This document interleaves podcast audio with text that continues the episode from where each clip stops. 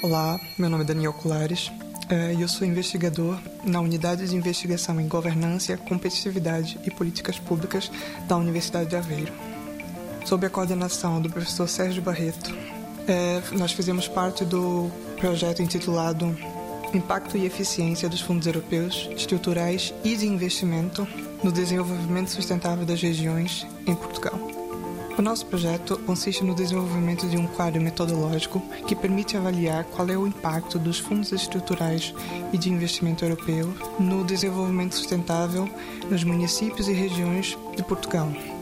A nossa pesquisa tem como principal diferencial criar um índice de desenvolvimento sustentável ao nível local, porque atualmente não existe nenhum índice que possa ser utilizado ao nível dos municípios que permita comparar os municípios entre si.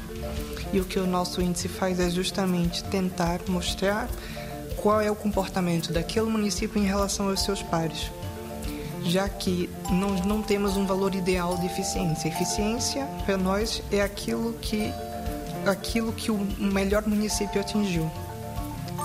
E aquilo que o pior município atingiu é o que é a falta de eficiência. Portanto, nós temos num extremo o município mais eficiente, aquele que tem os melhores índices com aquele financiamento, e por outro lado, temos o menos eficiente, aquele que, apesar de ter recebido bom financiamento e apesar de ter uma população acima da média, eh, não conseguiu entregar resultado, não conseguiu entregar output, que seria o maior índice de desenvolvimento sustentável.